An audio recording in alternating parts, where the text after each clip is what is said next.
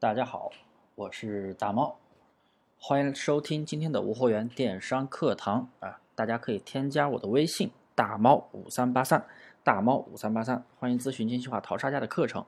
那么我们在做无货源淘宝店的时候啊，经常大家都在关心的一个问题就是如何提升转化率。因为没有转化，那就没有订单，没有订单就没有利润，没有利润就没有钱赚，那大家看不到收入是一件非常迷茫而又失望的事情啊。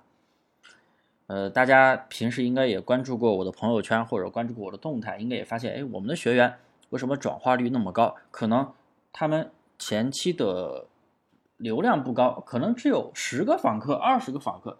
却能出四五单，那这样的转化率是非常非常的 OK 的，非常的棒的。那么转化率如何提升？如何啊给店铺做出一个高转化的、高转化率的一个店铺？如何打造？那么今天啊我就来教大家啊如何提升转化率。今天的话是这一个系列课的第一节啊。大家在做无货源淘宝，不管你做了多久，或者是刚接触，肯定经常听见精细化运营、精细化淘差价啊相关的字眼。对的，因为现在做淘宝不能像之前那样无脑上货，直接去堆货，杂货铺无脑上量。第一，那样流量根本就起不来；第二，转化率也是非常的垃圾，非常的差。所以今天给大家讲的第一个原因就是一个类目的定位，也就是我们的店铺为什么要做成单类目？因为淘宝的流量啊，也是我老生常谈的一个问题。淘宝的流量是一个推荐机制，不是像某些朋友一直在思考的，就说认为啊，淘宝店啊，我传很多种种类的商品，我传很多个宝贝。这样接触面更广，买家搜到的概率就越大。很多朋友都是这样想的，但是这是一个错误的。淘宝店为什么它要有主营类目的显示？主营类目的占比，它是影响掌柜信用分的一个因素之一。因为啊，咱们这个主营占比越高，店铺的掌掌柜信用分就越好。系统。推荐宝贝的时候，它只会根据你店铺的主营类目去推荐。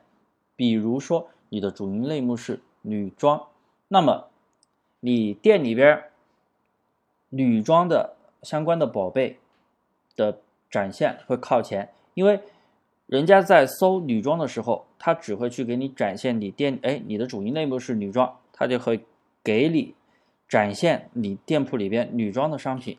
但是如果说你的主营类目是其他的，比如说家居百货那些，但是你店里边有女装，那么当人家搜女装的时候，系统它只会优先展示那些主营类目是女装的店。像你的店铺主营类目跟你这个商品不符合，那么肯定是放到最后展示的，是没有排名、没有展现的。而且主营类目今天是这样，明天又是那个。变来变去，如果你是杂货铺，肯定是经常变来变去。变来变去的话，那么系统给你匹配的人群也是变来变去的，因为匹配的人群就不精准。那么人群不精准，流量自然就不精准了。流量不精准的话，你想要你想要有多高的转化率呢？不可能的。很多做铺货的朋友，你可以去看一下你的店铺啊，杂货铺的朋友，你可以看你店铺的转化率，一般都是。什么零点几好一点的可能会达到一，达到一的都是算好的。这种你要再多的流量都没有用，流量不精准要来干嘛？我们我们的目的是出单，我们的目的是出单。你有了精准的流量，有了好好的转化率、高的转化率，那么访客的问题，那就是你店铺权重的问题。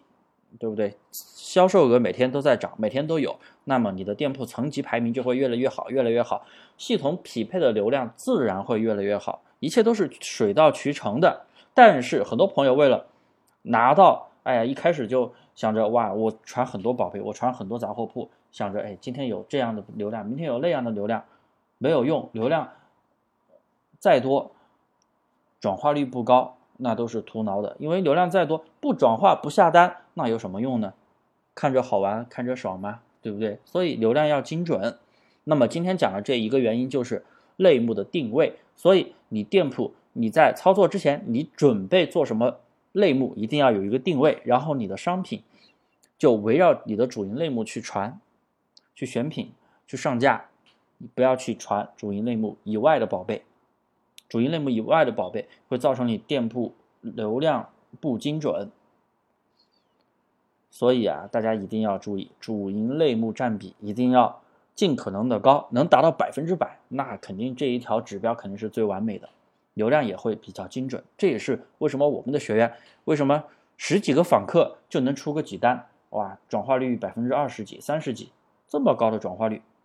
就是这么来的，这个是因素之一。那么这节课讲的就是类目的定位，一定要做单类目，也包括你现在如果是杂货铺或者说裂变店，你也可以去做优化，往单类目这一方面去靠。你决定一下你店铺哎什么商品卖的最多，什么商品流量最大，那么以这个商品为基准，那其他类目不相关的一些宝贝可以慢慢的去给它清理掉。你也会发现，优化一段时间，你会发现，哎，你的流量提升了，转化也提升了。好了，今天的课就到这里啊，大家这一系列的课可以接着收听，大家可以添加我的微信大猫五三八三大猫五三八三啊，谢谢各位。